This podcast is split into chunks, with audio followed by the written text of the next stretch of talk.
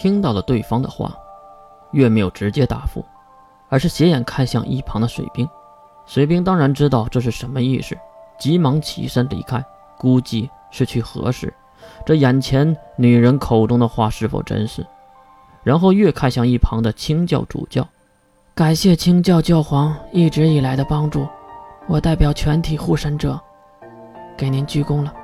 月的这段话让莱恩都有点懵了。再看到黑皮的妮娜一把抱住了月，来回的用脸蹭着，哈哈，你说什么呢？说什么谢谢啊？我和你的母亲可是好友啊！啊！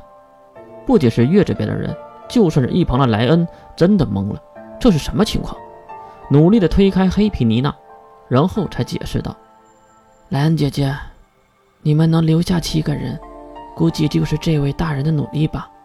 而且……”你的恶趣味差不多就得了吧。黑皮的辣妹妮娜吐出了小舌头，可是没人觉得俏皮。嘿嘿，抱歉抱歉。行了，我真的很感谢你，你能将圣物送过来，而且还在后期压制了魔法阵营的舆论，真的很感谢。月再次的低头，这个举动弄得莱恩更不自信了。啊，什么意思啊？月抬起头指向妮娜。他就是罗马反清教的教皇莱布尼娜。莱恩瞪大了眼睛，和自己同行的竟然是教皇啊！我还以为是同名，毕竟这个名字也太多了。确实，确实。妮娜露出了灿烂的笑容，好像这场大战和她无关一样。月，此时喘着粗气的水兵跑了回来，月急忙递出了水瓶。水兵接过来，并没有喝，而是蹲在了月的身边，说道：“唉，是天神教告密的，原本是三教联合来中帝国调查，最后他们知道了尼娜教皇要来，所以就一不做二不休的想除掉尼娜教皇。可是 S 零二知道尼娜的身份后，就不再打击了，而是希望尼娜能早日平安返程。毕竟在这个极端的时刻，是不能发生战争的。”还有吗？水兵停顿了一下，长吸一口气。啊，还有就是，梵蒂冈的天神教这次出动了一名强大的魔导师，卡林。陌生的名字在妮娜的口中说出，在场的人只有少部分人知道，毕竟是魔法阵营的人。卡林是什么人？月很是好奇，为什么自己没有听说过这个名字？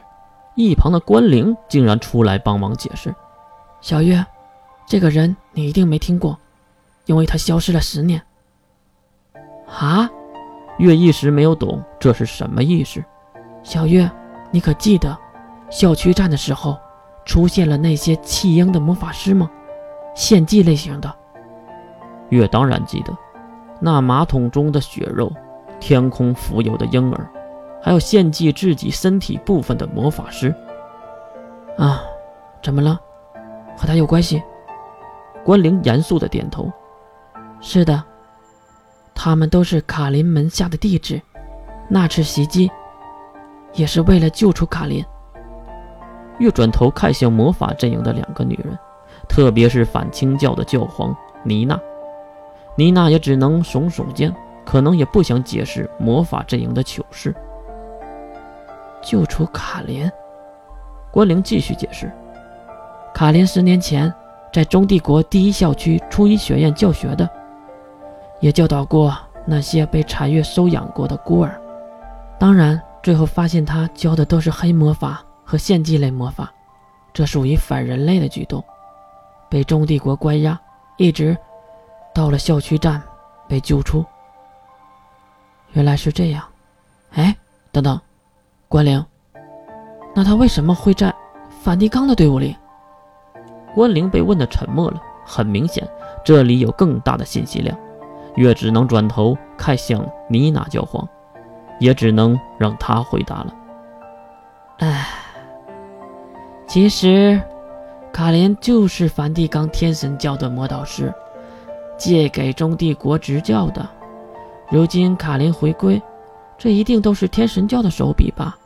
再加上给中帝国偷偷报信的事儿，可能 S 零二也是睁一只眼闭一只眼了吧？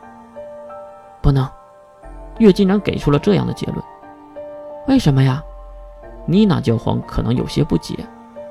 哼，你太不理解 S 零二的首座大人了。那个男人才不会放过任何一个可能成为敌人的人，所以他们绝对不会善罢甘休的。你说的很对，此时这里正在发生战争。越说的两个女人面面相觑。那个，哎，突然，小维举起了手，看到这个软妹子，莱恩和妮娜都愣了一下，毕竟刚才没有注意到。怎么了，小维？小维有些不太好意思，不过还是出于好奇问了出来。那个，魔导师和魔法师有什么不同吗？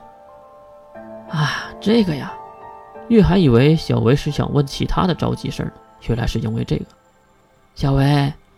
其实听名字就能听得出来，魔法师释放的魔法是需要能量的，而这个能量的来源不同呢，魔法师的名字就有所不同。比如，利用自身魔法释放出来的魔法，就叫魔法师；利用外来物品，比如一个龟壳、一本魔法书，献祭一些生物来使用魔法，这就叫魔导师。说白了，魔法师的法就是在利用自己的法术能量。魔导师的导，就是导向，利用除了自身以外的能量，懂了吗？